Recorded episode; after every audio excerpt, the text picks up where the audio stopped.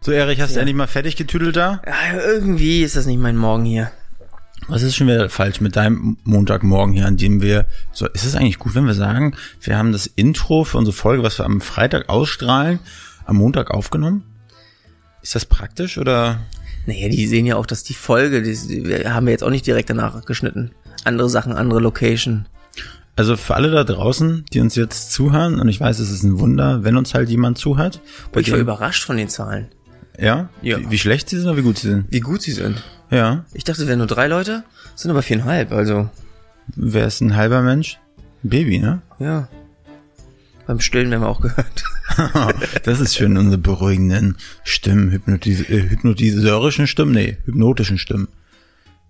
Oder so. Ja, Erik, ich finde, du hast auch morgens immer eine sehr, sehr schöne Koalabär-Stimme. Also als wenn du morgens schon auf deinem kleinen Baum geklettert bist und ein bisschen an den Koalabären, nee, nicht Koalabären, sondern Eukalyptusblätterchen geknabbert hast. Ist es denn auch wirklich so, wenn du denn da morgens an dem Baum hängst und ein bisschen an den Eukalyptusblättern saugst, sind die wirklich schon so richtig so mentholig wie so ein Weg Blaubonbon? Ah, es ist Weltklasse, also, das kann man sich nicht vorstellen. Wenn der Morgentau da noch drauf schwebt und so. Das ist ein Leben, das ich habe. Aber hast du denn die, die Bäumchen dort, diese Eukalyptusbäumchen, hast du die auch ein bisschen verstärkt abgestützt, so mit Pfeilern? Weil ich meine, ein Koalabär im Vergleich zu deiner Größe ist ja, schon ein bisschen was anderes. Ist auch nur Fell. Eigentlich wiegst du nur drei Kilo. Ja, eigentlich ich auch nur drei Kilo, ja. Ja, das ist schön. Das ist eine echt geile Vorstellung, oder? Absolut. Das Bild, was ich jetzt in euren äh, Köpfen gemalt habe. Entschuldigung, falls ihr gerade am Frühstücken seid und Erik, euch Erik vorstellt, dass eigentlich nur, dass bei ihm 100 Kilo Fell sind und nur zwei Kilo Fleisch.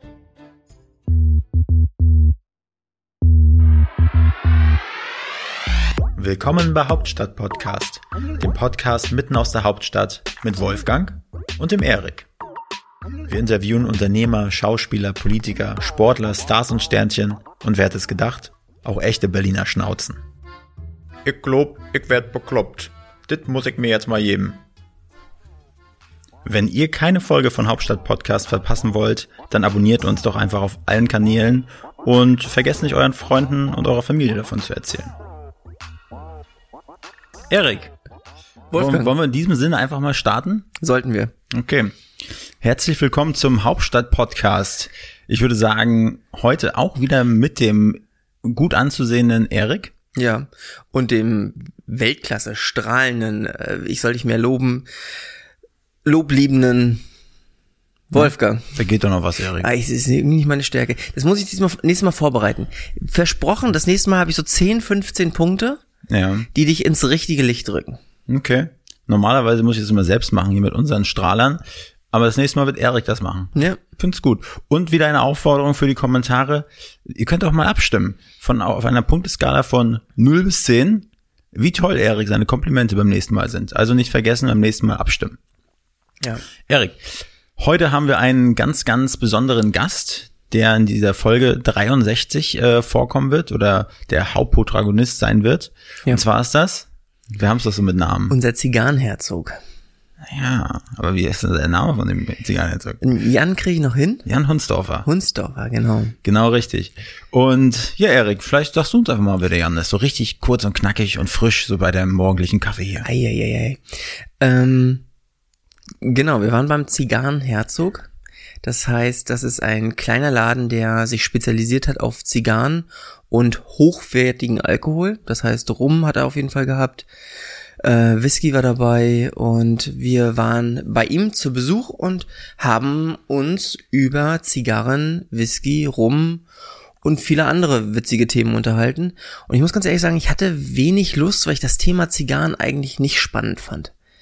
Aber es war eine unglaublich coole Folge. Wir haben unsere, weiß nicht, war es für dich auch die erste Zigarre? Das war für mich nicht die erste Zigarre. Okay. Äh, Ich habe davor schon mal so ein paar Donnerbalken geraucht. Ja. äh, so auf Partys und auf mal irgendwie, keine Ahnung, so eine Zigarre für einen Euro, wo du dann aussehen wolltest wie, wie Rambo in seinen, Okay. in seinen Also auch für Wolfgang war es die erste richtige Zigarre. Die erste richtige, ja. Und es war, hat echt Spaß gemacht. Ja. Viel gelernt und auch diesen negativen Eindruck, den ich von Zigarren hatte, ähm, der ist nicht mehr so stark. Weil du man nicht so gleich in die Hosen gemacht hast beim ersten Zug. Ja, und weil es nicht so ekel, äh, eklig war, wie ich wie ich es erwartet habe irgendwie. Man muss schon sagen, wenn man dort in den, in den Laden reinkommt, es hat leicht nach Rauch gerochen. Richtig? Nach kaltem Rauch. Aber nicht so unangenehm, als wenn du in so eine Kneipe reingehst. Also Ja. das ist, da legen die auch Wert drauf, hat Jan auch dann nachher im Nachgang erzählt, dass es halt so ist, dass die Aschenbecher gleich geleert werden und so weiter. Also da, da liegt jetzt irgendwie kein alter, ähm, na, keine alte Asche oder sowas in den Ja. Aschenbechern rum, sondern es wird schon gereinigt und äh, das merkt man auch. Also es ist angenehm gewesen. Auf jeden Fall war ähm, der Zigarrenherzog hat zwei Läden. Ähm, einen dort am Ludwig-Kirchplatz, Charlottenburg-Wilmersdorf, ähm, coole Ecke. Und dann einen am, am Osthafen, Richtig. äh, beim, wie war das, äh, bei der wilden Renate, glaube ich, in der Nähe. Und äh, die haben sogar noch einen dritten Store, der aber jetzt zurzeit noch, äh, glaube ich, zu ist in einem Hotel. Richtig. Ähm, ja, und auf jeden Fall, Jan äh, ist ursprünglicher Sylter. Das Ja. kann man vielleicht vorwegnehmen. V- Vielleicht noch ein halber Satz dazu. Also man kam in den Laden rein. Vorne war so eine Verkaufsfläche, wo man viel Zusatzprodukte gefunden hat. Dann gab es ähm, Ohrst Ohrstäbchen, Nasenhaarschneider und sowas. genau richtig. Ja. Ähm, nee, die ganzen Boxen. Ich hab vergessen, wie sie heißen. Also so klimatisierte Zigarrenboxen. Genau. Sah auch aus wie so eine Schatztruhe von Pirates of the Caribbean, aber die kosten halt mal vier, Wahrscheinlich 4000 teurer Euro als oder so. die äh, Filmrequisiten. Ja, Genau, dann gab es noch ähm, Zigarrenschneider, so ihr Lederetuis. richtig. Und dann gab es so einen Raum, ne? Ja. Der sah aus wie, wir haben ihn genannt. Bisschen wie bei Harry Potter, wo er, wo er diese die Zauberstäbe kauft da. Genau, richtig. Mit, so- mit so einer langen Leiter, die du da auf so, wie in so einer großen Bücherei, ne? Ja. Wie du so dann lang fahren kannst. Und da haben sie dann auf der einen Seite, glaube ich, kubanische Zigarren gehabt und auf der anderen Seite die ganzen, ja, aus anderen Ländern. Und das ist halt ein klimatisierter Raum. Das ist wie so ein kleiner Kühlschrank mit einer wahrscheinlich regulierten Luftfeuchte. Und das war schon cool zu sehen. Ja. Und dann gab es noch so eine Art ein, nee, zwei Hinterzimmer, würde ich behaupten, wo äh, wir nachher auch den Podcast aufgenommen haben. Also schaut euch das auf YouTube an, das sah ziemlich beeindruckend aus, fand ich. Ja, definitiv. Und da saßen wir dann gemütlich zusammen. Da war, da stand viel Whisky, viel Rum. Tequila haben wir ja auch probiert. Mescal. Mescal. Ja, ähm, und jetzt wolltest du was zu Jan sagen. Mm, Ja, Jan. Erstmal nochmal vielen Dank, Jan. Jan ist halt gebürtiger Sylter. Der kommt aus, aus der schönen, von der schönen Insel Sylt. Und der hat dort äh, eine Ausbildung gemacht. Wie ist der zum, zum, äh, zu den Zigarren gekommen? Das war eigentlich ziemlich äh, spannend zu hören. Und er hat eine ganz normale Ausbildung gemacht. Eigentlich würde man sagen zum Einzelhandelskaufmann, aber äh, in einem äh, Tabakwarengeschäft, aber jetzt nicht hier wie bei Lotto Toto, wo du nebenbei Kippen kaufen kannst, sondern wirklich so ein, äh, so ein Geschäft, was sich spezialisiert hat auf feine Tabakwaren und auf äh, so Pfeifenkram und so ein und da hat er schon seine Spezialisierung weggehabt. Dann ist er vor zehn Jahren nach Berlin gekommen äh, fürs Studium und ähm, hat dann hier bei Zigarrenherzog das eigentlich als Studentenjob gemacht. Und dann dadurch, dass er halt so viel Wachwissen hatte, ähm, ja, ist er dann quasi hier richtig mit ins Big Business eingestiegen und hat dann ein bisschen aus dem Nähkästchen geplaudert. Aber das wollen wir euch ja nicht vorwegnehmen. Dafür ist ja die Folge da, die im Anschluss an unser äh, wöchentliches ähm, an unsere Rückschau, unser Rückblick kommt. Ja. Also jetzt quatschen wir noch ein bisschen, was so die Woche bei uns passiert ist, über das Wochenende. Aber eine Und- wichtige Sache müssen wir vorher noch klären. Na, wenn du mir so ins Wort fällst, Ja. dann klär sie bitte. Wir haben nämlich auch Geschenke mitbekommen. Ja. Oder und zwar zwei kleine Zigarrenboxen mit, ich glaube, fünf Zigarren jeweils drin. Ja. Was denn? Genau zwei Stück. Du hast recht, zwei Boxen. Zwei Boxen? Mhm. Drei? Nee, es Zehn? waren, waren genau Eine? zwei Boxen. Du hast recht. Recht, Erik, zwei Boxen. Und die wollten verlosen. Genau, wir wollten zwei davon verlosen. Du, dein Zwein. Ja, ich weiß, du wolltest eine, eine, selbst behalten, aber ist egal, ist zu spät dafür. Ähm, Dein Mikro scheint irgendwie runterzurutschen. Wie ihr draußen seht, normalerweise richte ich das Mikrofon. Erik, der ist immer so, ah, lass mich das machen. Und da sieht, sieht man mal wieder, wenn Erik das macht, kommt da nur Scheiße bei raus. so, zurück zum Thema. Was kann man machen, um diese Boxen zu bekommen? Na, du musst was in die Kommentare schneiden, äh, schreiben zu, zu dieser Folge. Das heißt, hey Leute da draußen, wenn die Folge rauskommt und äh, das Video auf ähm, IGTV hochgeladen wird, oder dann bitte schreibt in die Kommentare, ich möchte diese eine von den zweien äh, Boxen haben und dann werden wir sie verlosen unter allen äh, Teilnehmenden. Aber man sollte auf jeden Fall uns und dem Zigarrenherzog folgen, richtig? Das solltet ihr machen, weil das werden wir nämlich überprüfen. Ja. Aber das habe ich ja vorausgesetzt. Ach so, okay. So, gut. Erik, wie war dein Wochenende? Erzähl mal ein bisschen was. Weltklasse. komm, hau rein. Das ist nicht Weltklasse, sondern da muss gleich das Feuerwerk abgehen. Du hast dir doch wieder Notizen gemacht, was du heute erzählen willst, weil du dann noch, so, noch nicht so fit bist vom Kopf her. Ja, also eigentlich, alles, was ich jetzt ansprechen wollte, war Quatsch, aber mal was Ah, anderes. Lass uns doch mal über Homeoffice sprechen. Genau, da wollte ich jetzt auch drauf. Wie stehst du zu Homeoffice? Ja, Homeoffice ist schon eine coole Sache. Also Homeoffice, bevor ich ähm, ja mich selbstständig gemacht habe und mich damit, mich damit ins äh, Verderben gerissen habe mit Ja. dir gemeinsam, ähm, war ich ja als Fleischer, als Produktionsleiter örtlich gebunden Ja. und habe irgendwann gemerkt, dass, dass diese örtliche Gebundenheit einen ziemlich ankotzen kann, dass man morgens um 5 Uhr immer beim selben Platz sein muss äh, und überhaupt nicht flexibel sein kann. Deshalb war es mein großer Wunsch, irgendwann mal Homeoffice ähm, machen zu dürfen. Und ich weiß, vor Corona, ähm, als ich dann die ersten Jobs in der Medienbranche hatte, ähm, war das so, hm, ich höre nicht richtig, sie wollen Homeoffice machen. Äh, und das war dann so mal einen Tag mit langer Absprache durfte man dann irgendwie mal von zu Hause arbeiten. Äh, lange Rede, kurzer Sinn. Ich liebe Homeoffice, ich finde es richtig gut. Ähm, wenn man dann sich selbst, äh, wie sagt man, nicht regulieren kann, sondern einfach ne, nicht nicht denkt, okay, ich bin jetzt zu Hause und dann mache ich mal nebenbei Wäsche und und stecke mir eigentlich nur einen Daumen im Arsch, sondern dass man trotzdem sich auch selber diszipliniert Aber wie und schwer trotzdem fällt dir durchzieht. das? Ja, nicht schwer. Also du, du würdest sagen, dass du schon ähnlich produktiv bist zu Hause ähm, wie hier. Ist nicht, dass man zwischendrin ähm, sagt, okay, jetzt könnte man das noch machen oder dies noch machen oder steht da noch mal auf und macht da noch Sachen. Naja, Oder ma- mache ich schon. Ich habe das? Gefühl, dass man das selbst, dass, dass wir, hört sich vielleicht scheiße an, Ja. aber dadurch, dass es irgendwie unser Laden ist, dass man das vielleicht nochmal anders einschätzen kann. Ja. ob man diese Zeit jetzt hat. Weil ich sag mal, bei, bei manch einem Angestellten möchte natürlich auch keinem zu nahe treten.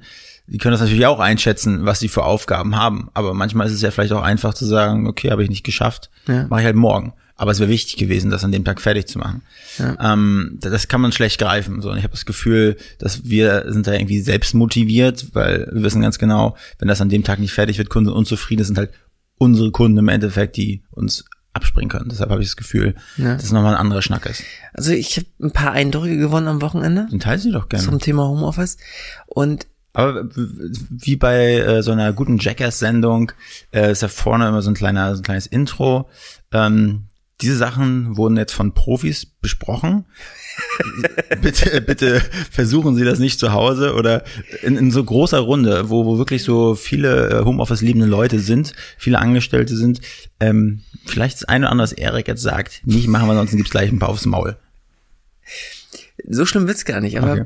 ich habe das Gefühl, dass und drücken wir es mal positiv aus, dass im Homeoffice es schwer ist, zwischen Pause und wirklicher Arbeitszeit zu unterscheiden.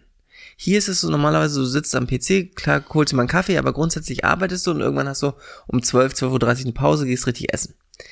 Und im Homeoffice ist es alles so, bekommt man zumindest ab und an mal mit, so ein bisschen mehr fließend. Da steht man da nochmal auf, macht das nochmal, frühstückt mit den Kindern, macht dies, macht jenes, wird dann nochmal kurz rausgerissen, aber dieses wirklich sich hinsetzen und, weißt du ja selbst, produktiv abarbeiten, ohne jetzt rechts und links nochmal in die Mails zu gucken, was jetzt hier die Ablenkung wäre, wenn, wenn man das nicht hat, schafft man ja schon wesentlich mehr. Und es ist, das Ziel ist es ja in der Regel nicht zu sagen, man hat seine Deadline gehalten und hat jetzt Dienst nach Vorschrift trotzdem geschafft. Also so aus der Studie, es kam mir so ein bisschen vor, mich über Homeoffice mit vielen Angestellten zu unterhalten, war so ein bisschen wie damals im Studium, man hat drei Monate Zeit für die, für die Bachelorarbeit oder wie lange auch immer. Aber wenn man eine Woche vorher richtig anfängt und sich richtig Mühe gibt, reicht das auch. Ja. Und Das war deine Stärke? das äh, bei allen Prüfungen, ja. Bei mir war es immer genau andersrum. Ja. bis zur letzten Sekunde immer herausgezögert und dann habe ich die ganze Nacht durchgearbeitet. Ja. Ich habe es immer hin, ich habe es Ja. immer geschafft. Das war Aber das, das meine ich ja. alles gepasst. Ja. Aber ich habe es immer alles bis auf den letzten Drücker aufgeschoben, aber ich habe es irgendwie immer geschafft. Genau, genau, genau das meine ich auch damit. Also aus drei Monaten wurde dann halt eine Woche oder genau. aus ähm, du hast halt ein ganzes Semester Zeit zum Lernen, werden halt zwei Nächte. Ja. Und ich habe das Gefühl, so funktioniert Homeoffice gerade. Mhm. Man muss diese Deadline halten, also nicht nicht für alle. Das ist bestimmt jeder anders. Doch, doch, Erik äh, schert da schon alle über einen Kamm. Aber grundsätzlich ist das, glaube ich, so, dass wie wie man Homeoffice aktuell lebt. Mhm. Äh, was man- also wo man sich vorher früh, früher viel Zeit gelassen hat oder dies oder jenes gemacht hat, ähm, das macht, schiebt man jetzt und dann, dann ist es halt Dienst nach Vorschrift und in Ordnung. Und das als Unternehmer zu hören, fiel mir sehr schwer. Wo hast du denn das gehört? Hast du irgendwie eine Talkshow angeguckt mit Arabella Kiesbauer oder, oder was, was, wo hast du diese Eindrücke gewonnen? Erzähl ich, doch mal ein bisschen. Ich war ein bisschen unterwegs am Wochenende. Wo denn genau? Äh, Erik, wir sind hier. unter uns. Wir sind unter uns. Ja. Ich hören maximal, wie gesagt, viereinhalb Leute zu. Ja. Lass dich ruhig aus, Erik, weil das ist nämlich das Wichtige. Die Leute sollen auch wissen, was bei dir und bei mir im Leben so abgeht. Ja. Da kannst du nicht einfach nur eine Oberfläche kratzen. Das stimmt. Los, komm. Genau. Wie war dein Wochenende? Siehst du, Erik hat die Hosen voll. Ich sage jetzt nicht, vor wem er Angst hat. Und wir wissen das genau. Erik, mein Wochenende war, war episch. Episch. Es war richtig toll. Ja. Und zwar habe ich äh, am Wochenende so ein richtiges Männerwochenende gemacht. Ui. Und zwar habe ich mich mit dem guten Till mhm. und dem guten Chris, liebe Grüße an dieser, an dieser Stelle, ähm, sind hören wir, den, den sind Podcast wir, eigentlich? klar, mein Chris ist Amerikaner, der versteht dieses Wort, versteht jedes Wort, hört immer nur Currywurst, Currywurst, Currywurst und Sauerkraut. Mhm. Ähm, und Till auf jeden Fall. Till ist der deutschen Sprache mächtig. Der kommt aus ähm, aus Osnabrück, nicht Osnabrück, nicht Osnabrück, sondern Oldenburg. Auch Welch, Grüße nach Oldenburg. Till Luis Winter sagt Hallo. Ähm, okay, wir sind äh, schön äh, brunchen gegangen. Mhm. Erik, sag mal, wie war das damals bei dir in der Jugend? Ich weiß, das ist schon ein bisschen her. Ja. Aber ist man da brunchen gegangen früher? Ähm, mit den Eltern und Großeltern zum Geburtstag. Das war doch Kaffee, Kaffee und Kuchen. Nee, nee, so, sonntags, brunchen, morgens. Das kann, in irgendeinem Restaurant. das Wort gar nicht. Das ähm, kannst du sogar schon in Neustadt-Lewe. Ja, richtig. Aber das verbinde ich eher so mit alten Leuten, die wirklich viel essen wollen. Also richtig viel.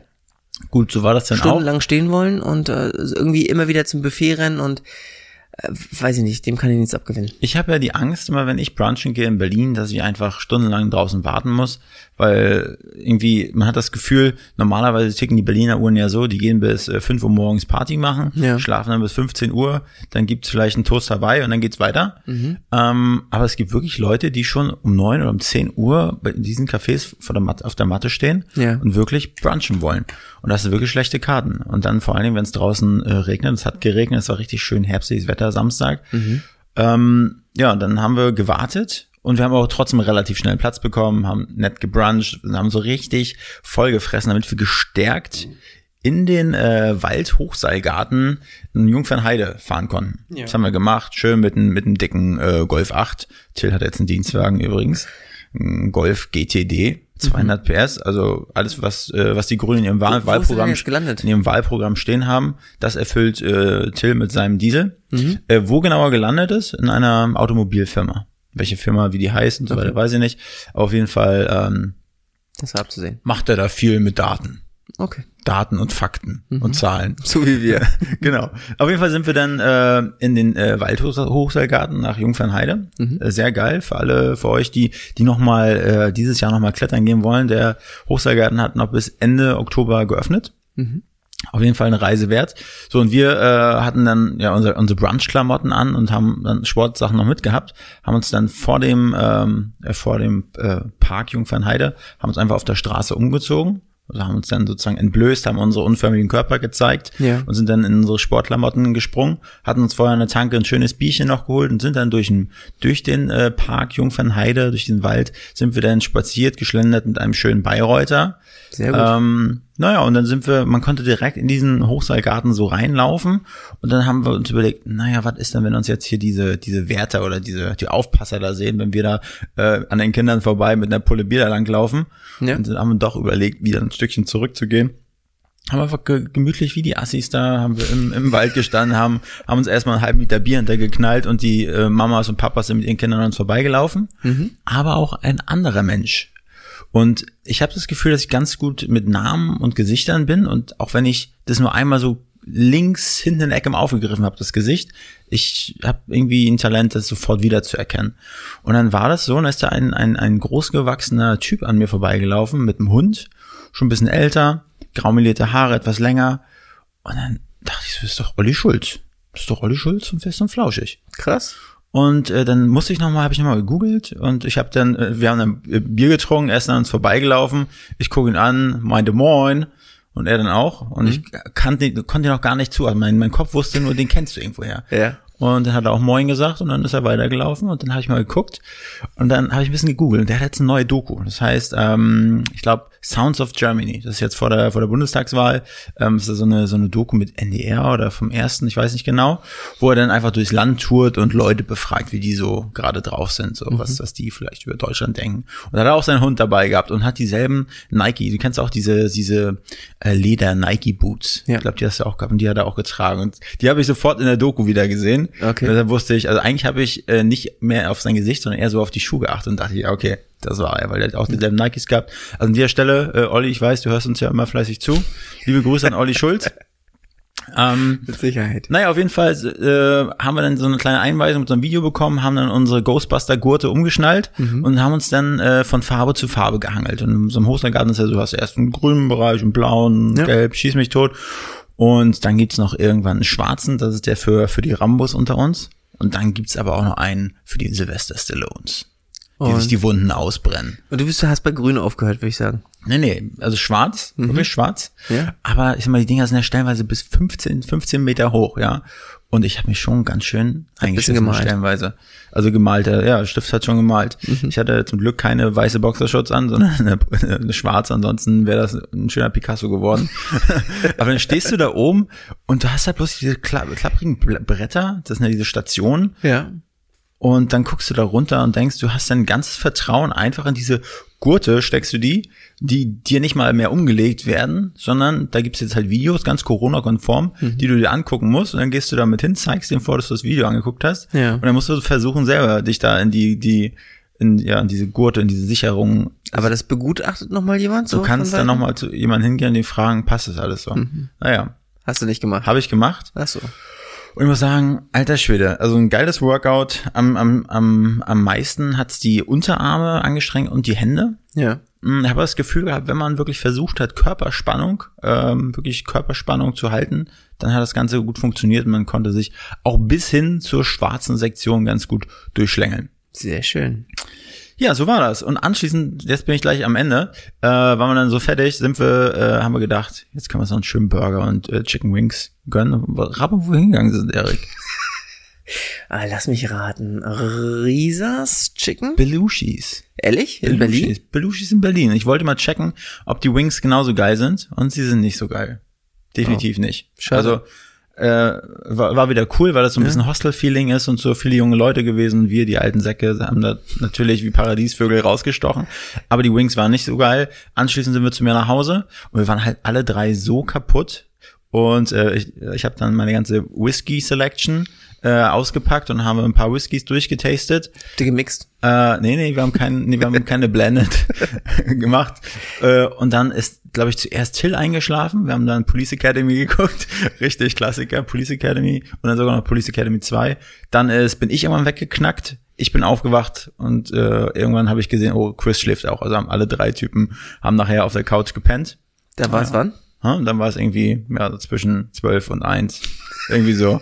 Naja, Genau, das, das war das Wochenende. Und äh, meine eigene Whisky Selection ist natürlich schon ziemlich geil. Mhm. Solltest du auch mal wieder testen.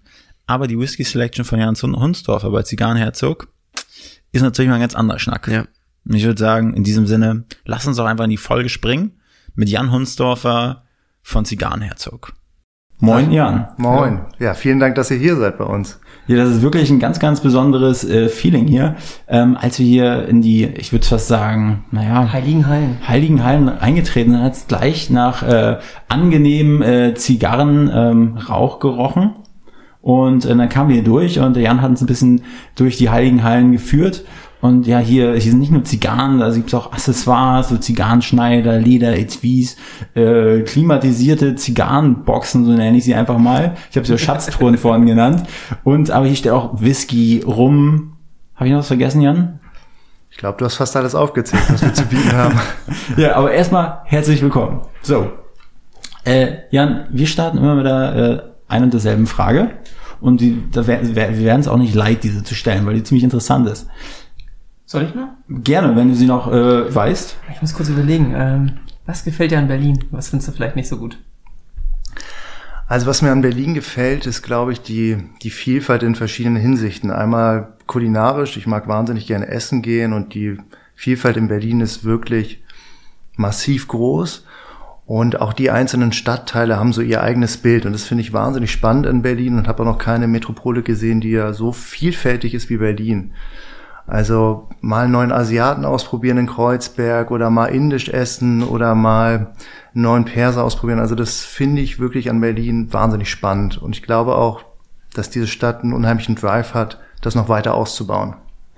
Und was gefällt dir nicht? Was mir nicht gefällt, also ich merke immer wieder, wenn ich so durch die Stadt gehe, dass diese Stadt wahnsinnig schmutzig ist. Und auch wenn ich immer durch Parks laufe, dass die eigentlich ungepflegt sind und dass ich das im Vergleich in anderen Metropolen in Europa noch nicht so gesehen habe und das wirklich in Berlin immer ein großes Thema ist, dass, dass die Pflege dieser Stadt, die Straßen, die Parks wirklich vernachlässigt wird und das ist im Vergleich, wie gesagt, zu anderen Metropolen in Europa ähm, hinkt da Berlin noch sehr nach, nett gesagt. Ein paar von unseren Gästen haben genau das gelobt. äh, mögen genau dieses dreckige, bisschen dirty. Den äh, Charme. Und, ja, genau, den Charme ja. von Berlin. Äh, aber ja, ich bin, ich bin ganz bei dir. Das ist eigentlich auch das, was, was mir nicht ganz so gut manchmal gefällt. Es ist einfach ein bisschen räudig, dreckig. Du bist gerade von den Tretminen ein Riesenfan in den Parks, oder? Oh ja, das ist, ich, das ist wie ein Sechser im Lotto. naja, gut. Jan, wir sind ja hier bei Zigarre, Zigarre, also surprise, surprise. Ja, wie bist du denn dazu gekommen? Also, kommst du aus Berlin? Bist du äh, gebürtiger Berliner? Nee, ich bin nicht gebürtiger Berliner. Ich lebe jetzt seit zehn Jahren in Berlin. Und wie ich dazu gekommen bin, also ich bin im Norden aufgewachsen und während meiner Schulzeit sagte unser Nachbar zu mir, Schule ist toll, aber mach doch mal irgendwas Handfestes. Und dann sollte ich bei ihm eine Ausbildung machen. Und der hatte ein Tabakgeschäft und so bin ich so ein bisschen da reingerutscht in diese ganze Zigarrenwelt, Tabakwelt und habe dann eine klassische Ausbildung gemacht mit Schwerpunkt Tabakwaren. Also da waren dann noch Pfeifen, Wasserpfeifentabak, Zigarette und natürlich auch die Zigarre im Fokus. Und dann bin ich halt vor zehn Jahren nach Berlin gekommen zum Studieren eigentlich. Ja. Und habe hier dann angefangen. Tabakkunde oder? nee, ich wollte eigentlich ganz klassisch BWL studieren in Berlin. Mhm. Und habe hier halt angefangen zu arbeiten und das hat sich so innerhalb der zehn Jahre so entwickelt. Hier am Ludwigskirchplatz. Ja. Und bist du, also warst du, ihr habt ja einen zweiten Standort, habe ich ja schon mal, als ich gegoogelt habe in meiner äh, seichten Recherche, gesehen, dass ihr zwei Standorte habt. Genau. Ähm, dann bist du mal da, mal da oder wirklich ausschließlich hier? Ähm, ich bin ausschließlich am Ludwigskirchplatz. Ab und zu war ich natürlich mal ausnahmsweise auch gerne im Osthafen, aber natürlich für mich ist das Hauptgeschäft hier am Ludwigskirchplatz so das Geschäft, ne? Ich finde das ja schon eine ziemlich spezielle Nische, in die du da damals deine Ausbildung gemacht hast. Also das, ich hätte damals, ich habe mich auch mal als Einzelhandelskaufmann in so einem mhm. Klamottenladen bei uns, wir kommen ja auch aus dem Norden, aus MacPom. Aber woher kommst du? Von Sylt. Okay. okay. Ja, wir kommen aus der Nähe von Schwerin. Ja. Und, äh, und da wollte ich in so einem Klamottenladen anfangen. Also mir war es egal, aber ich meine, das ist ja schon irgendwas sehr Spezielles und wahrscheinlich auch was sehr Edles und passt ja dann eigentlich auch zu Sylt. Ja, auf gewisse Art und Weise passt es, denke ich, zu Sylt, aber es war schon immer irgendwie der Reiz für mich da des Rauchens irgendwie. Und der, der, mein Nachbar hatte mich da wirklich positiv beeinflusst und hat gesagt, probier mal eine Ausbildung, danach kannst du immer noch das Studium machen. Und äh, das war auch eine sehr, sehr gute Entscheidung, dass ich erstmal klassisch eine Ausbildung gemacht habe. Und das ist eine klassische IHK-Ausbildung und Genau, es ist eine klassische IHK-Ausbildung, ganz normal. Also Einzelhandelskaufmann lernt man, natürlich war da einfach der Schwerpunkt Tabakwaren. Mhm. Ja. Und äh, da hatte ich natürlich schon ein tolles Vorwissen, um dann hier das Ganze zu erweitern. Und wo war die Schule da? Ähm, die Schule, die Berufsschule ist auf Sylt. Das okay. ist wirklich äh, noch ganz toll gemacht. Und, und da kommt die ganze Tabakelite aus Deutschland, kommt nach Sylt hoch? Nein, oder? also man lernt es ganz klassisch, den Einzelhandelskaufmann ja. auf Sylt. Dieses, diesen speziellen Bereich lernt man dann im Betrieb. Ne? Das ist okay, wirklich okay. dann betriebsabhängig. Mhm. Das heißt, sie sitzt nicht in der Schule und raucht. Nein. Obwohl wir das wahrscheinlich auch getan haben, aber. Und, aber hattest du vorher schon irgendwie Berührungspunkte, irgendwie Eltern oder Onkel oder? Also mein Großvater hat schon Zigarre geraucht und auch mein Onkel hat passioniert Zigarre geraucht und da war das natürlich immer sehr nah. Ich habe noch ein Kinderfoto letztens gefunden, äh, darf man heute gar nicht mehr sagen. Da bin ich noch als Baby auf dem Arm und nebenbei lagen überall die Zigarren im Aschenbecher. Ähm, da wurde schon immer gerne Zigarre genossen. Ich kann mich erinnern, mein Onkel der hat immer, glaube ich, Hansegold oder sowas. Also die kriegst du da, also für ein Apfel und ein Ei für, für zwei Euro kriegst du so eine Packung oder so. Weiß ich nicht, ich glaube, aber die haben auf jeden Fall immer wie die Pest gestunken. Und wenn ich an Zigarre denke, äh, dann höre ich jetzt aber auch gleich mit den Klischees auf, denke ich immer an Meister Röhrig, kennst du den? Ja. der hat ja auch immer so Stummel. ja, ja, stimmt. Aber wenn ich an Zigarren denke, dann denke ich auch an Ralf Möller und an Arnold Schwarzenegger. Also also hast du eine positive A und B. Wollte ich gerade sagen. Die geben wahrscheinlich mehr als zwei Euro pro Stück aus. Könnte ich mir vorstellen, aber sie haben bestimmt mehr. Was denkst du, was haben die da im, im, Mundwinkel? Also ich denke, sie geben auf jeden Fall mehr als zwei Euro pro Stück aus. Ja. Was sie da genau rauchen, äh, zeigt man natürlich nicht immer, aber ähm, es sind klassische Havannas und da sind die Preise fest, das kennt man so ein bisschen. Es mhm. schwankt, sage ich mal, zwischen 10 Euro bis vielleicht 20 Euro das Stück. Und, äh, und dann, bevor du nach Berlin gekommen bist, da hast du aber dann auch schon aktiv selber dann. Ich habe ähm, meine erste Zigarre, da war ich 15 habe ich die geraucht und die Ausbildung habe ich dann mit 16 angefangen und dann auch schon natürlich geraucht. Was haben deine Eltern dazu gesagt, dass du dann fleißig? Ich glaube, sie waren im ersten Moment nicht ganz begeistert, aber der Unterschied zur, zur Zigarre, dass man sie wirklich ab und zu mal genießt und nicht wie die Zigarette natürlich sie wirklich aktiv inhaliert und mhm. dass es wirklich immer noch das Genussmittel ist. Und ich glaube, so haben die das auch verstanden und ähm, positiv aufgefasst, hoffentlich. Und bist du dann auch mal so rumgereist, hast gesagt, Mensch, das sind die Zigarrenländer und war aus Interesse und dann bist du da hingefahren, hast dir auch die, die Produktion oder sowas angeguckt?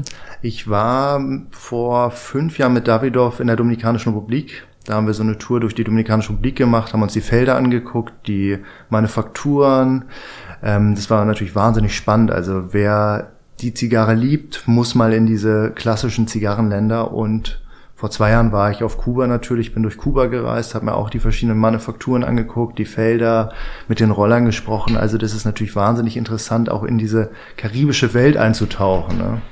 Macht das einen Unterschied, die da vor Ort zu rauchen oder jetzt hier zu kaufen? Ja, natürlich macht es einen Unterschied. Also eine frisch gerollte Zigarre schmeckt immer anders und man muss natürlich sagen, das ist, ich würde das, dieser Effekt ist wie mit Wein, den man mal im Urlaub trinkt mhm. und sagt, da hat er mir wahnsinnig gut geschmeckt. Ja. Und dann trinke ich ihn hier vor Ort, da ist er anders. Und so ist es, kann es auch mit den Zigarren oder ist meine Erfahrung auch passieren. Dass man vor Ort eine Zigarre raucht, die ist wahnsinnig interessant und hier schmeckt sie dann wieder ganz anders. Und ich habe wirklich also überhaupt gar keine Ahnung von Zigarren. Ich mache jetzt gleich hier offiziell. ähm, wie Wein oder Whisky, wenn die länger liegen, werden die wertvoller oder ist es eher ein Produkt, das abläuft?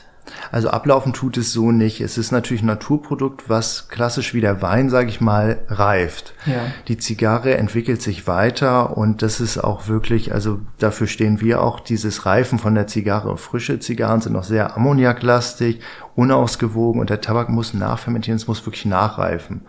Also wir empfehlen das auch immer allen Leuten, Zigarren mhm. zu lagern und sie dann wie Weine, gute Weine, später dann zu rauchen. Ja. Okay. Und gibt's da so eine so pauschale Regel, so sechs Monate und dann? Also so eine pauschale Regel gibt's nicht. Man sollte in den ersten sechs Monaten nach der Rollung die Zigarre jetzt nicht rauchen.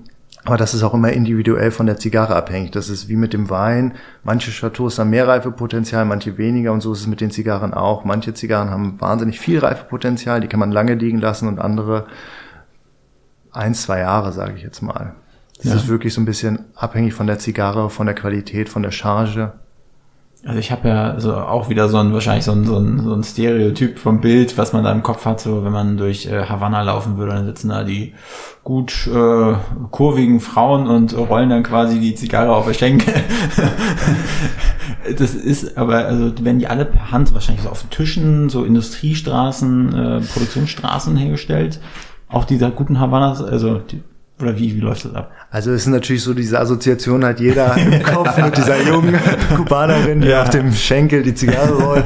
ähm, nein, also es ist so, dass es gibt klassisch äh, Rollhäuser, wo die Zigarre, da gibt's Rolltische, da wird die Zigarre dann per Hand gerollt. Also es ist wirklich alles Handarbeit. Ja. Und es ist auch wahnsinnig aufwendig. Es ist wirklich auch in Kuba, es ist eine Ausbildung zum Roller. Man muss da verschiedene Etappen durchlaufen. Also es ist wahnsinnig komplex, bis man wirklich vernünftig eine Zigarre rollt. Da gibt's halt so viel Sachen zu beachten. Nicht zu fest einrollen, nicht zu locker. Also das ist so eine Kunst für sich. Wir haben auch einmal im Jahr immer eine Zigarrenrollerin aus Kuba hier vor Ort gehabt, oh. wo man das live sehen konnte. Das war immer sehr interessant für die Leute. Und wie schwierig das auch handwerklich ist, so eine Zigarre perfekt zu rollen ich hab's ja, kenne das ja, wenn man mal eine Zigarette selbst gerollt, also gedreht hat, ja. ja wie fingerfertig man da sein musste und die dann auch fest zu, zu, zu bekommen. Aber bei so einer Zigarre, die ist ja bombenfest. Wenn das so viel Handarbeit ist, ist denn trotzdem jeder irgendwie anders oder? Ja, also man merkt schon, wenn man die Zigarren anfasst, dass jede unterschiedlich ist. Also es, gibt wirklich auch die Farben. Ich habe ja hier eine Zigarrenbox. Ich würde euch das sogar direkt mal zeigen, wenn wir dabei sind. Klar. Gucken wir uns das doch mal direkt an. Also für die, die es jetzt nicht äh, sehen, sondern nur hören, sieht edel und teuer aus. ja. Das ist jetzt eine klassisch kubanische Zigarrenmarke. Das ist Julio de Monterrey, eine der ältesten Zigarrenmarken Kubas. Die Epiquid 2, das ist jetzt ein Robusto-Format, mittelkräftig. Das ist auch mein Favorite so an Zigarren zurzeit. Und ich gebe euch mal eine in die Hand und ihr könnt das mal selber sehen. Sie ist unterschiedlich gerollt. Sie ist mal ein bisschen fester, mal ein bisschen weicher. Robusto-Format. Genau, das ist die, die Bezeichnung. Viel, viel leichter, als ich jetzt irgendwie erwartet hätte. Ja? ja. Also, sie riecht, genau, ihr könnt auch mal dran riechen an dieser Zigarre. Das ist ja, einmal Grüße hier an Onkel Willi. Das ist nicht hier dein Hansegold, klar.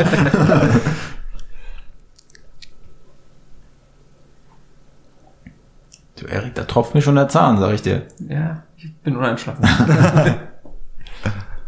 ja, und äh, das, das ist eine klassisch kubanische Zigarre, die auch von einer, so eine klassische Länge, da gibt's ja auch richtige also da gibt's natürlich Längen von bis, ne? Also das ist jetzt so ein mittleres Format, würde ich mal sagen. Die Robusto ist ein absoluter Klassiker. Und diese langen Formate, man muss ja auch sagen, es gibt immer, wie bei allen Sachen, so Modeerscheinungen. Früher waren diese, diese kurzen Stumpen vielleicht, die ihr aus den Filmen kennt, die waren modern. Dann gab's die schlanken, langen Formate. Und jetzt wird das Ringmaß oder Durchmesser einfach immer dicker. Das ist zurzeit so modern. Ich denke, das ist so ein Trend aus den USA, der rüber geschwappt ist. So eine dicke, fette Havanna, würde man einfach sagen. Ja. Ähm, und das kommt jetzt immer mehr natürlich nach Europa rüber. Man könnte ja vielleicht, wir können ja mal so, so, so eine Reise durchspielen. So ich als Zigarrenneuling komme so an so einem schönen sonnigen Tag zu Zigarrenherzog hier am Ludwig-Kirchplatz und komme rein und habe eigentlich null Schimmer von Zigarren. Und mein war beim Kundentermin und da hat einer eine schöne Zigarre geraucht und ich wollte und ich will mir das aneignen. Was würdest du mir, also was für Fragen würdest du mir vielleicht stellen? Oder was, wie würdest du da rangehen bei so einem Neuling? Also wenn du jetzt als Neuling zu mir kommen würdest, würde ich natürlich dir erstmal grundlegend was über die Zigarrensorten erzählen, über die Marken, über die verschiedenen Herkunftsländer, dass du überhaupt einen Überblick hast, was es so alles gibt.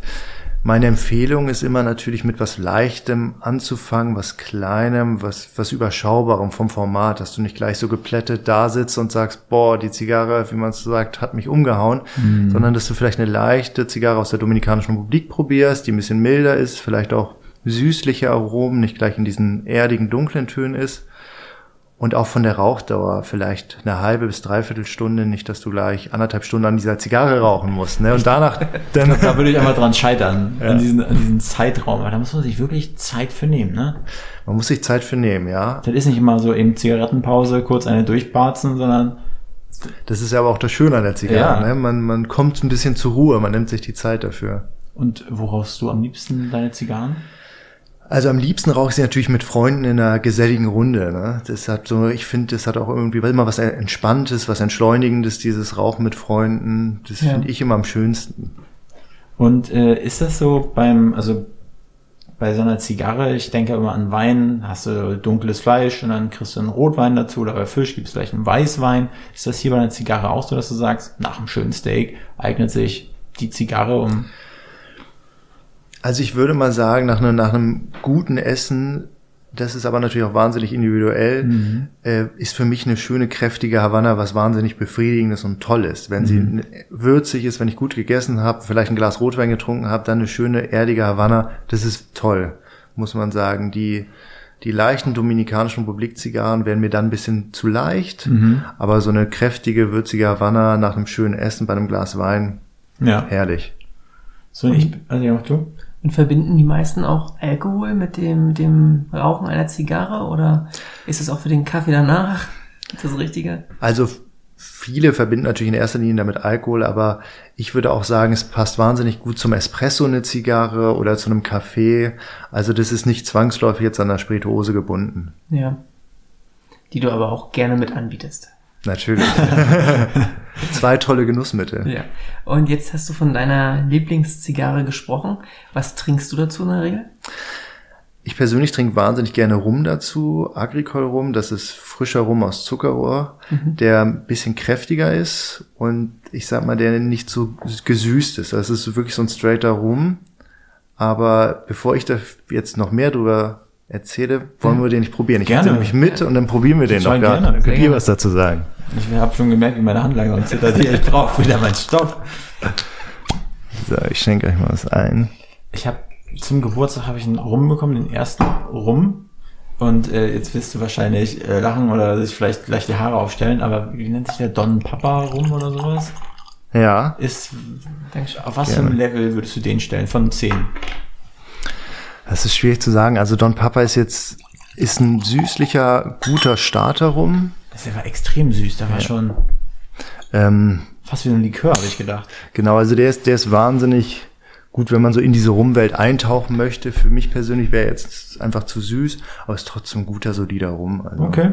muss man schon sagen. Ich habe mich war richtig, ich war überrascht, dass der so süß war. Und ich dachte, da, da kann auch, da kann auch nur äh, alles so, also irgendwelche Industriearomen drin sein. Es gibt Rums, die wahrscheinlich gesüßt sind, aber bei dem weiß ich jetzt auch nicht genau. Mhm. Ich glaube aber, der ist nicht gesüßt. Das ist wirklich nur vom Zucker. Also klassisch vom Zuckerrohr. Ja, und wie trinkt man rum? Das wäre jetzt auch mal eine Frage gewesen. Wenn du jetzt das erste Mal einen neuen probieren würdest, den ja. noch nicht, wie sieht das aus? Riechst du vorher dran? Ich würde vorher dran riechen und machen wir es doch mal zusammen. Der hat schon Ähnlichkeiten fast mit einem Whisky. Also, der, der erste Geruch, ich, ich ja, trinke gerne Whisky, der, der erste riecht sehr angenehm. Also ich würde halt ein paar Mal dran riechen, mir so ein bisschen die Aromen, die du jetzt ja schon so, oder womit assoziiere ich den rum, mhm das könnte so geschmacklich in die Richtung gehen. Und dann äh, ganz klassisch kleine Schlücke mal so ein bisschen im Mund verteilen. Mhm. Bisschen, also erstmal zum Wohl. Ja. Zum Wohl. Schön, dass ihr da seid. Vielen Dank, Jan. Danke für die Einladung.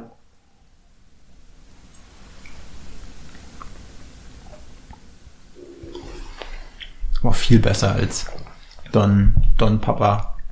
Also es geht eher in die Richtung, was ich wirklich auch selber zu Hause abends trinken würde. Wie sieht's ja, bei dir aus? Ich finde ihn auch echt gut. Also ich trinke jetzt mittlerweile auch gerade Tee öfters, aber der wird auf jeden Fall auch mal das kommen. Meinst du ein besserer Teeersatz? Oh, kann ich wahrscheinlich besser noch einschlafen. Wie heißt der nochmal? Der heißt HSE, also das ist die Marke und das ist ein Martinique rum. Der halt im Portwein-Finish, das seht ihr, dass es so ein bisschen dunkler ist, der hat noch so ein leichtes Portwein-Finish mit drin. Mhm. Ist ein grundsätzlich, ihr merkt, ein bisschen kräftigerer rum. Ja. Aber halt so eine hinten kommt diese leichte Süße vom Portwein durch. Mhm. Und bei, wo liegt man da bei so einer Flasche? Ich glaube bei 80 Euro. Das ist ein anständiger Preis. Das ist ein, ist ein guter Preis. Ja. Dafür kann man ihn genießen. Finde ich auch. Und ich habe auch von Whisky und Rum wenig Ahnung. Wenn ich ihn jetzt einfach hätte eingegossen bekommen und jemand hätte gesagt, hätte ich gedacht, das wäre Whisky. Wie du sagst, vom Riechen. Hast du was, wo man sagt, da schmeckt man den Unterschied? Das ist ein guter Punkt, Erik. Danke. Junge. Kann ich auch gehen. Stolz. Also in so einem Blind-Tasting wie, ist es wahnsinnig schwierig. Also selbst wir können natürlich nicht rum Whisky teilweise unterscheiden. Es gibt ja. so gewisse Aromen oder Nuancen, wenn es sehr süßlich ist, würde man es eher dem Rum zuschreiben. Ist es ein bisschen kräftiger, geht das in Richtung Whisky, aber äh, ich bin kein Rum-Experte, sage ich mal. Ja. Unsere Stärke liegt bei der Zigarre, ja. darum ist es natürlich schwierig äh, zu sagen, aber ich glaube, im Blind-Tasting würde ich das auch nicht herausfinden, okay. ob es jetzt ein Rum oder ein Whisky ist. Das beruhigt mich sehr. so, jetzt, wenn ihr den Rum schon trinkt, jetzt müssen wir auf jeden Fall dazu natürlich eine Zigarre ja, rauchen. Ne? Also, habe wirklich Respekt davor, aber ja, los geht's. Also Jan, ich muss auch sagen, du hast auf jeden Fall schon mal eine Flasche rum verkauft. Ja, das, das höre ich gerne. Ja. dann greif doch mal beides zu. Jetzt habe ja. ich die schon mitgebracht. Also Erik, du darfst auch eine. Nee, wie teilen wir eine? Also Erik, Nein, probier ruhig. nur einen Zug. Erik, ich will jetzt hier nicht mit dir teilen. Na gut. So, jetzt müssen wir natürlich die Zigarre abschneiden. Ich habe hier mal einen Abschneider für euch mitgebracht. Ja. Man öffnet wirklich nur die obere Kappe der Zigarre. Also wenig wie möglich nehmen wir oben weg. Also wirklich nur öffnen der, der Zigarre. Das heißt so zwei, drei Millimeter, oder? Ja, genau. Also wirklich nur, dass wir die Kappe öffnen. Wenn wir zu weit abschneiden, dann rollt sich die Zigarre auf. Dein Gesicht dabei, ja. Das macht man dann hier so. Genau. Okay. Ach so, auch. Gar nicht so. Genau, so wenig wie möglich. Geht doch schneller als gedacht, oder? Vielleicht so ein kleiner. Ach, das schon? Und nimm ruhig ein bisschen mehr weg, das ist ein guter Zug. Du hast schon, ja? Nee, So. danke. Junge, bin ich richtig aufgeregt. da muss ich erstmal noch einen kleinen zur Beruhigung nehmen.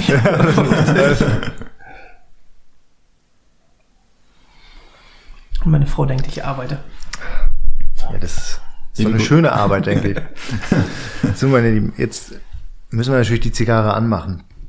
Und zwar kann man das mit Streichhölzer oder wir machen das jetzt hier heute mal mit einem Feuerzeug.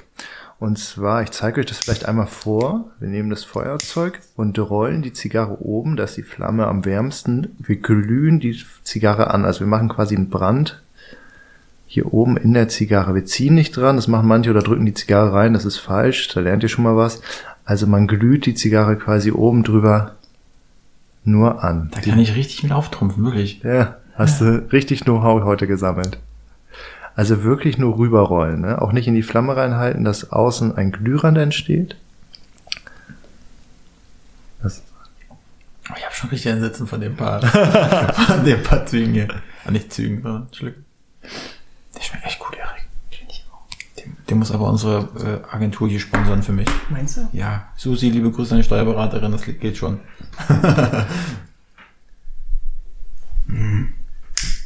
Das sah so professionell aus. Jetzt kommt der Vorteil. Das machst du Und wirklich wo, gut. Woran sehe ich, ob das äh, genug? also du siehst dann außen gleich so ein richtiger Glührand Ja. entstanden ist an der Zigarre. Ich will das mal zu dir. Ja, kann ja mal kommentieren. Erik versucht, hier eine Zigarre ähm, anzuglühen, einen Glühwein zu produzieren. Und ich würde das sagen, macht aber sehr gut, wenn ja, ich. ja, Erik stellt sich nicht an wie der erste Mensch. Dankeschön. Sehr gerne. So, du sagst, wenn ich einen Glührand rundherum sehe, Genau. dann bin ich fertig. Dann bist du fertig und kannst quasi an dieser Zigarre ziehen. Reicht das? Ich würde noch ein bisschen hier oben, dass wir wirklich rundrum einmal Nicht reinhalten, ne? ein bisschen höher. Ja. Aber da war ich wieder. Ja, Klugscheißer. Ja, genau. Klugscheißer, pass sowieso auch gleich drauf. Normalerweise ist das bei Erik immer der Fall. An alle Podcast, Hauptstadt-Podcast-Gäste, äh, Hörerinnen und Hörer, ihr kennt das ja von Erik. Sieht aus, als ob du das nicht zum ersten Mal machst. Ja. Naja, das, das sind eigentlich deine Überstunden, ja. Riecht man das nicht morgens im Büro? so. So, ich glaube, jetzt kannst du sogar schon mal dran ziehen. Eieiei. Und wie ziehe ich an der Zigarre? Also du nimmst, du nimmst jetzt wirklich einen langen Zug, nicht inhalieren, wirklich nur im Mund-Rachenbereich halten Mhm. und auspusten und dann kurz warten. Also nicht hektisch rauchen, genau, du nimmst mal einen Zug und genau. Du siehst jetzt, die Zigarre bei dir ist auch noch nicht ganz an, also es muss wirklich nachher die Glut da sein. Das machen wir aber nochmal, Mhm. dass wir die Zigarren schön anbekommen, denn ist auch das Zugverhalten anderes. Okay. Bei dir sieht das aber auch schon sehr professionell aus. Dankeschön. Das ist so ein bisschen der Zugdrang, den er jetzt da.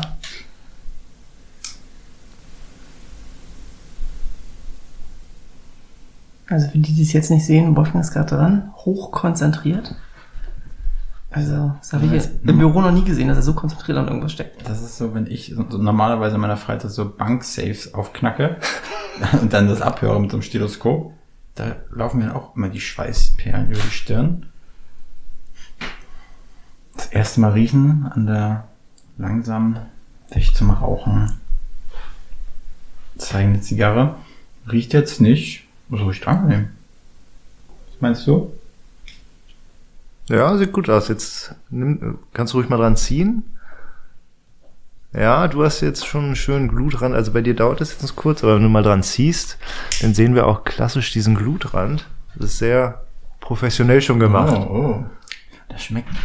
Ah, Ich, ich rauche wirklich, also wenn ich mal angetrunken bin, dann, dann äh, juckt mich auch mal in der Oberlippe nach einer Zigarette. Hm.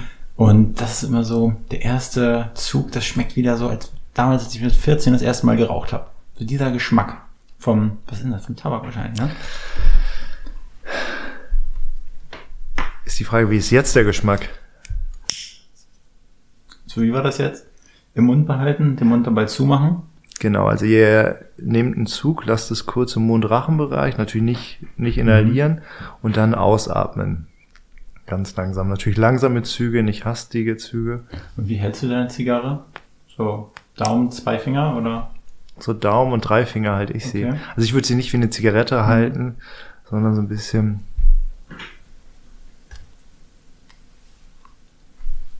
Sieht doch gut aus. Ja, und das, also mal, ich habe wahrscheinlich nur Erfahrung mit so richtigen billigen Stumpen und da, die schmeckt einfach, die haben zum Kotzen geschmeckt, aber das ist ja sehr, sehr angenehm. Also das ist natürlich jetzt der Unterschied. Wir haben hier 100% rein Tabak und es ist wirklich ein ganz anderes Geschmackserlebnis. Das habe ich gerade durch die Nase einfach ausgeatmet. Das ist wahrscheinlich im ersten Moment ein bisschen unangenehm, oder? Ja. Und, und wie viel, also wie sehr zieht man an so einer Zigarre? Das ist so ein bisschen eine Gefühlssache. Wenn das jetzt gerade bei dir die erste Zigarre ist, also man schon so, dass man so eine, ich sage immer, so eine leichte Sättigung im Mund hat. Also ihr könnt ruhig mal, also da gibt's jetzt keine Regel, aber so, dass so eine leichte Sättigung im Mund entsteht, würde ich jetzt mal sagen.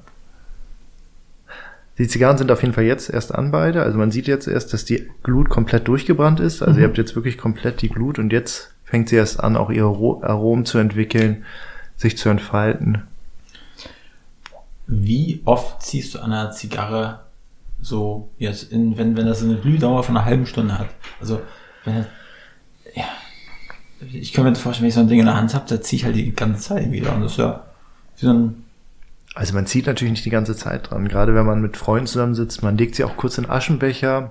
Ja. Sie darf auch nicht zu heiß werden. Also wenn du die ganze Zeit dran ziehen würdest, würde sie irgendwann zu heiß werden. Man legt sie kurz ab und dann zieht man wieder. Also es gibt keine Pauschalregel, wie viel Züge jetzt so eine Zigarre hätte. ja. Ähm, das ist so ein bisschen Übungssache, würde ich einfach mal sagen. Und hier hätte ich dieselbe Frage wie vorhin bei dem, bei dem Rum. Wenn du das erste Mal eine neue Zigarre angeboten bekommst, wie, wie gehst du daran? Wahrscheinlich auch erstmal einfach riechen, bevor du sie anzündest? Also bei der Zigarre äh, gehe ich jetzt natürlich ein bisschen anders ran. Die Zigarre schaue ich mir erstmal optisch an. Wie Ja. ist das Deckblatt außen gemacht? Nach was riecht sie? Ich Was, würde was siehst du da bei dem Deckblatt hier? Also, Entschuldigung, wenn ich unterbreche, aber ich finde das Natürlich. echt spannend. Also, Also die Deckblätter können hell, dunkel sein, sie können verschiedene Strukturen haben, es können verschiedene, man sagt dann Sonnenflecken oder Wasserflecken sein, man guckt sich die Qualität des Deckblatts an. ja. Dann natürlich riecht man an dieser Zigarre, nach was, was im ersten Moment so sieht, sind die Aromen. Und natürlich ganz wichtig ist, man, man tastet sie ab. Wie ist sie gerollt handwerklich? Ist sie zu fest gerollt, zu weich gerollt? Das sind so die ersten Parameter, die man so prüft bei der Zigarre, bevor man sie raucht. Ganz kurz zwischendrin, wie, wie asche ich die richtig? Also, ist gerade was runtergefallen? Äh, So ascht man sie, also man macht es nicht wie bei einer Zigarette, dass man ausklopft, sondern du rollst sie quasi einfach ab, die Asche.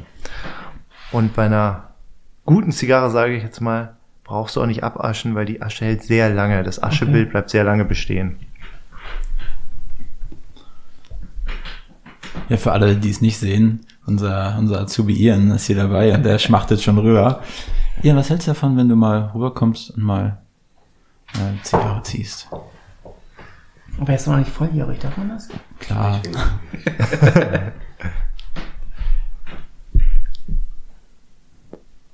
Bei Ian ist heute nämlich als Kameramann da.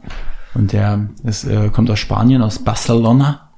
Und äh, hat, hat uns erzählt äh, auf dem Weg hierher, dass sein Opa auch immer ähm, Zigarren geraucht hat und, und meinte, er hat den guten Tipp mit auf den Weg gegeben, rauch sie nicht auf Lunge, dann ansonsten lebst du nicht so lange, ne? Und Ian, haben wir den rum. Aber das ist kein Energy-Drink, nicht wie im Büro sonst.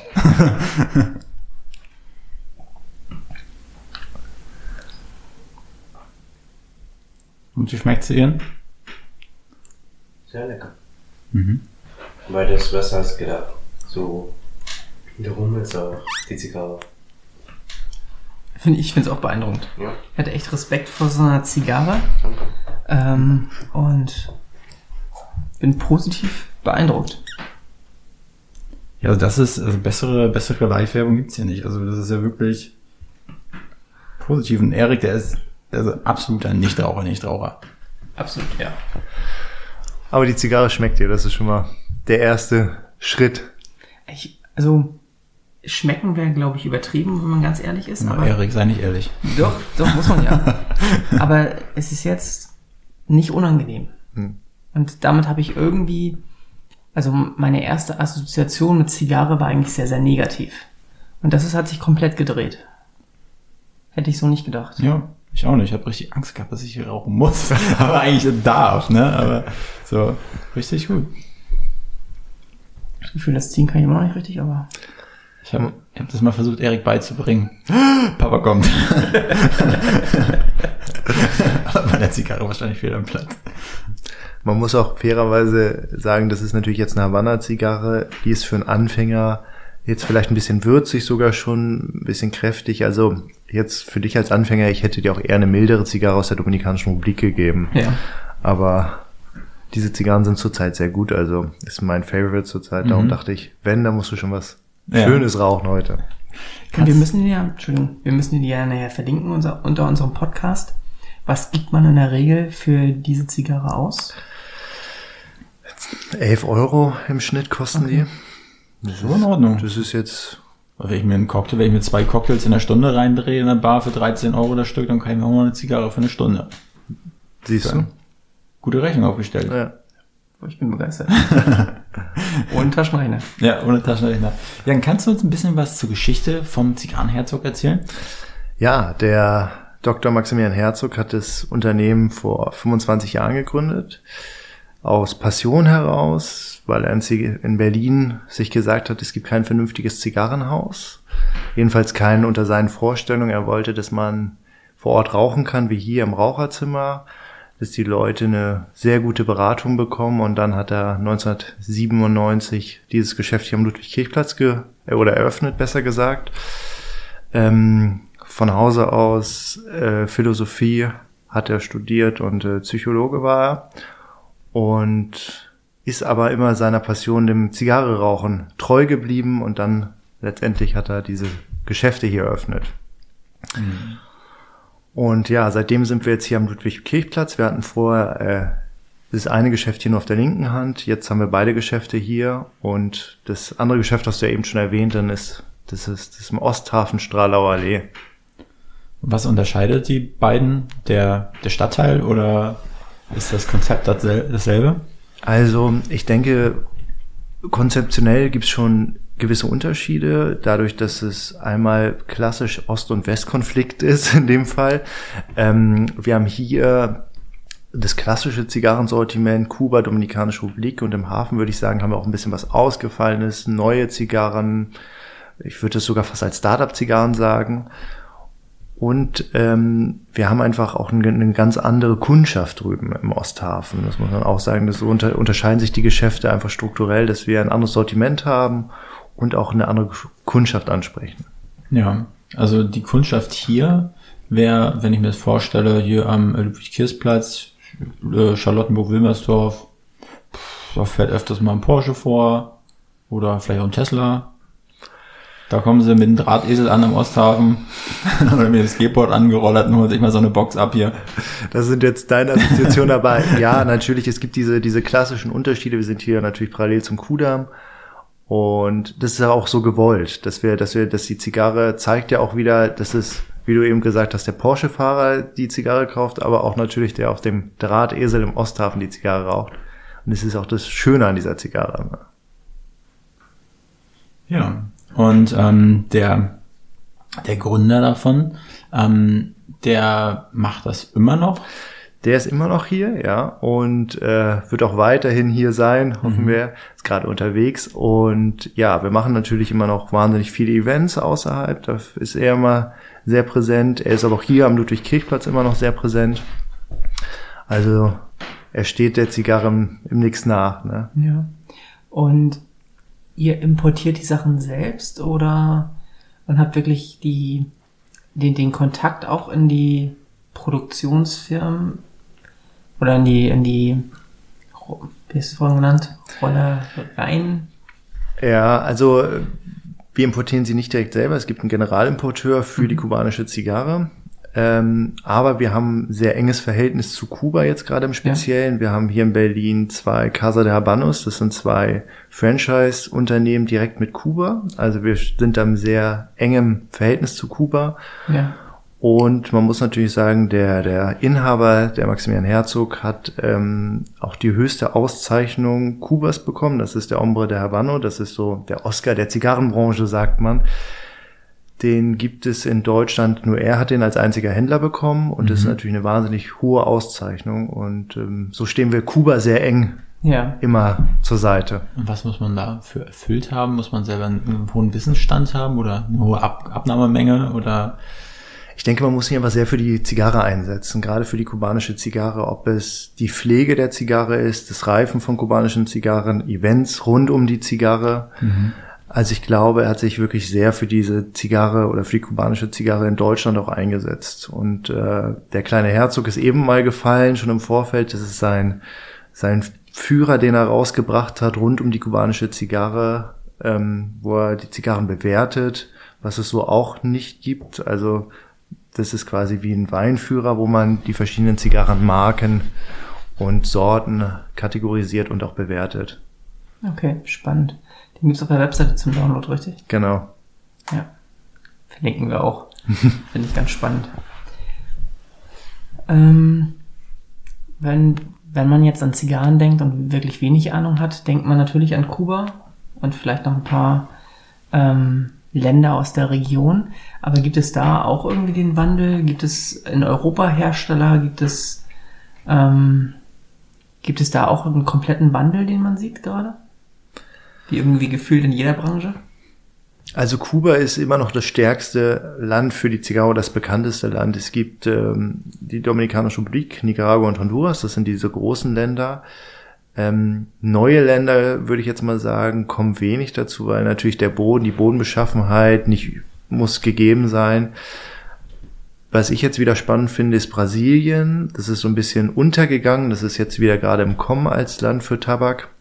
Und Costa Rica ist auch ein spannendes Land. Ja. Aber es gibt nicht so eine Innovation, ich sag mal, in, weiß ich nicht, vielleicht in China oder so. Es gibt zwar auch Zigarren aus China, aber ja. es ist jetzt nicht, dass wir irgendein Land haben, was jetzt auf einmal neu durchdringt.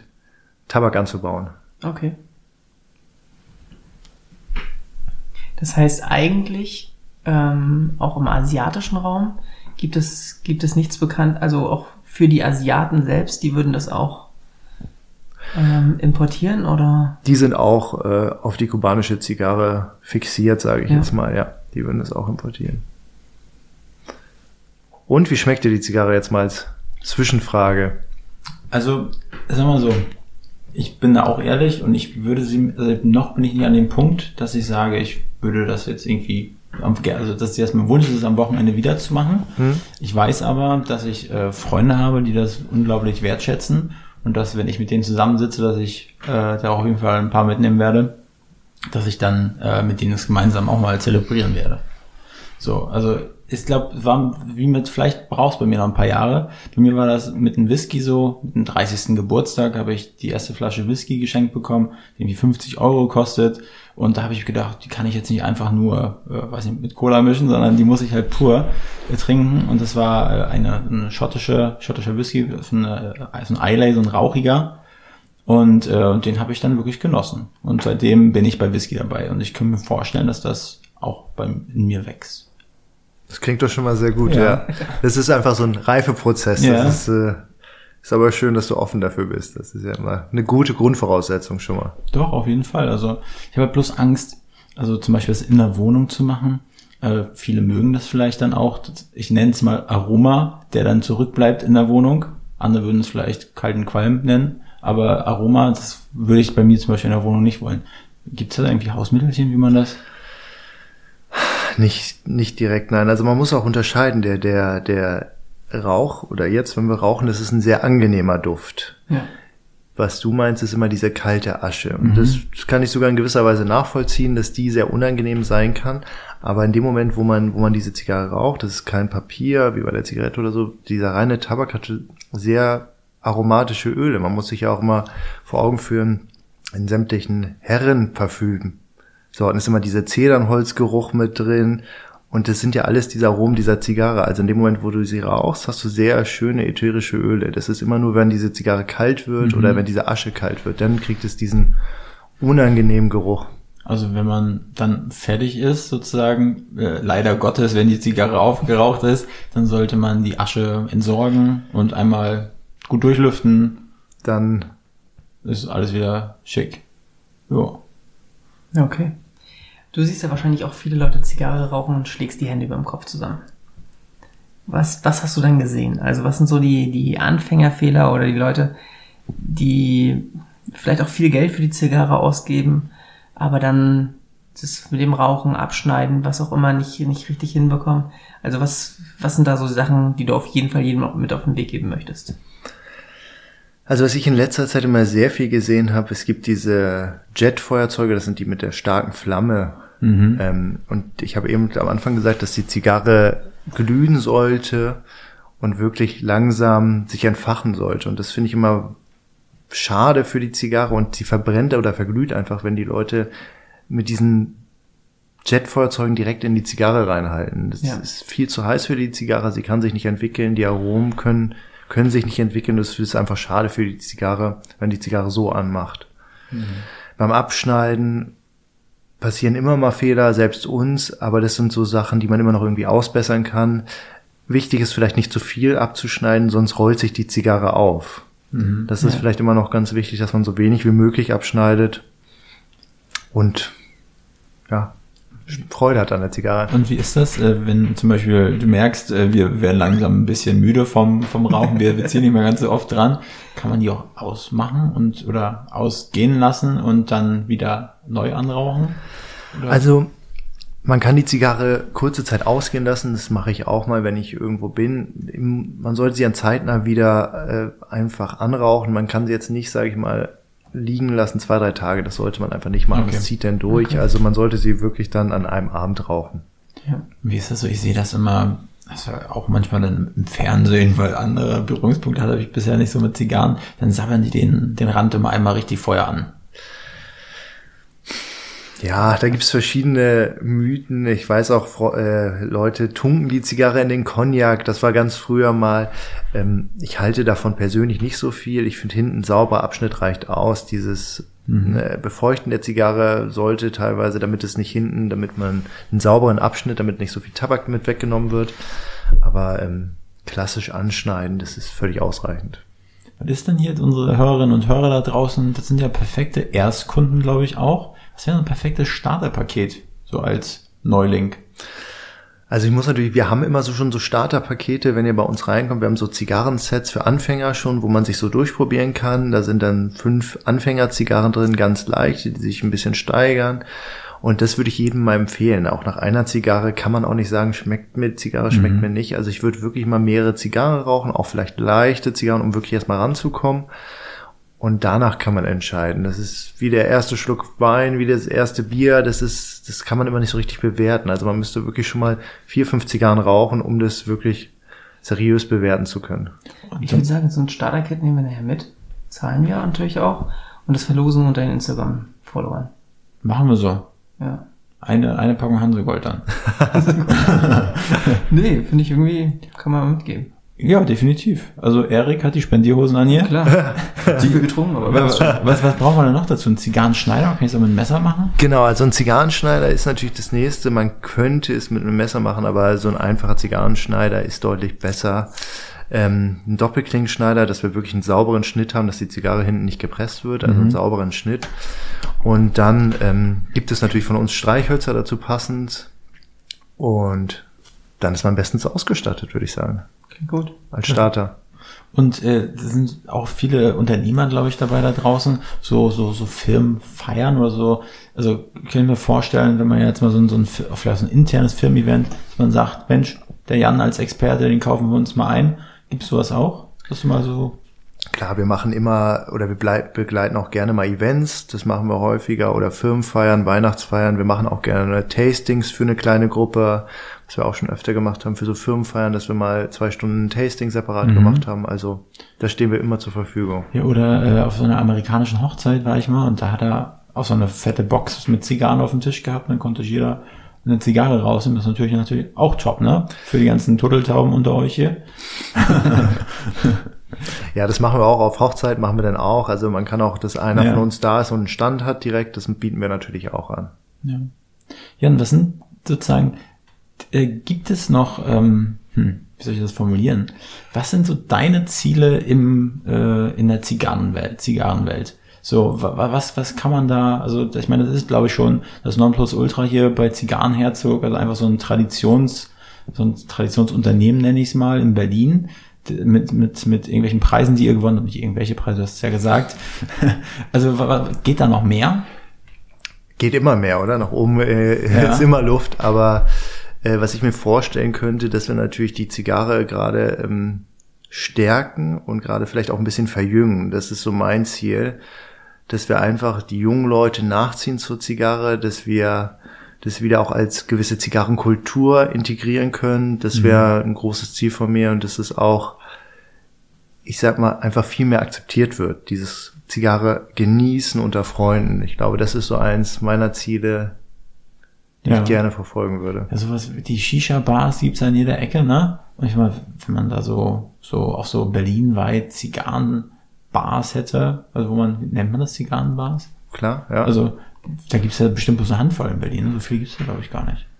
Klar, durch dieses Rauchverbot damals in Ja. den Restaurants ist es auch ein bisschen zurückgegangen, aber es gibt natürlich immer noch Zigarrenbars oder, oder gute Bars in Berlin, die das, die Mhm. sogar ausschließlich Zigarrenraucher wollen. Also da gibt's immer noch in Berlin tolle Locations, wo man Zigarre rauchen kann. Kannst du davon ein oder zwei nennen? Also ich habe das Gefühl, noch keinen gesehen, also abgesehen jetzt hiervon, ähm, noch, noch ist mir noch nie aufgefallen in Berlin. Also wir arbeiten natürlich mit vielen, wir haben viele Partner, also im Gastronomiebereich ist natürlich das Grand in Mitte zum Beispiel ein großer Zigarrenfreund. Wir Hm, haben die da war ich Hotel, schon ja, die Hotels wie das Hotel de Rome, Ja. das Adlon, das Hyatt, ähm, die gehören natürlich zu unseren Partnern oder auch der China Club in Berlin, Mhm. ähm, auch die Galanda Bar. Also es gibt immer viele Bars, glaube ich, wo man noch gut Zigarren rauchen kann. Definitiv, glaube ich auch. Sehr schön. Ja, Erik, oder bei dir, in, bei dir im Jacuzzi. Ja, Könntest ja, könntest ja mal eine buffen. in, der, in der Platte. ja. Ja, aber ähm, du hast ja vorhin noch gesprochen von, äh, was dir gut gefällt an Restaurants. Was sind denn so deine so Lieblingsbars, Restaurants in Berlin? Äh, weil das fragen wir eigentlich auch ganz gerne. So, so ein paar Hotspots, die jeder von unseren Gästen hat, so hier in Berlin. Hotspots ist wahnsinnig schwierig. Also ich kann mich nicht auf eins festlegen, weil ich das wahnsinnig oder diese kulinarische Vielfalt hier sehr gerne mag in Berlin. Mm, Spontan würde ich jetzt sagen, gefällt mir das Camde ganz gut. Diese asiatische angehauchte Küche mag ich wahnsinnig gerne.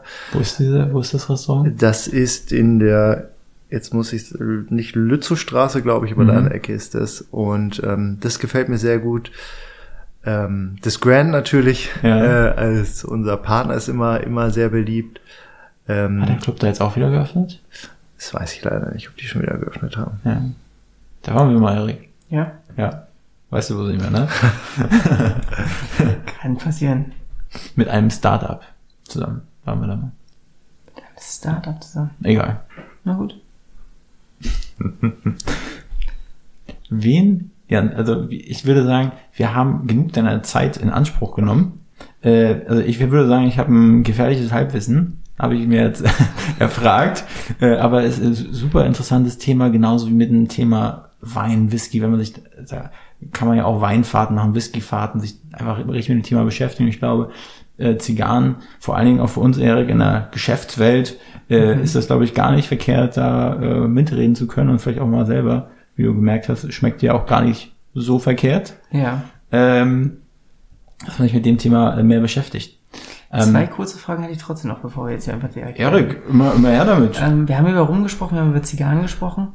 Welcher Whisky kommt denn bei dir auf den, ins Glas? Bei mir Whisky ins Glas. Also wenn, wenn, wenn überhaupt einer.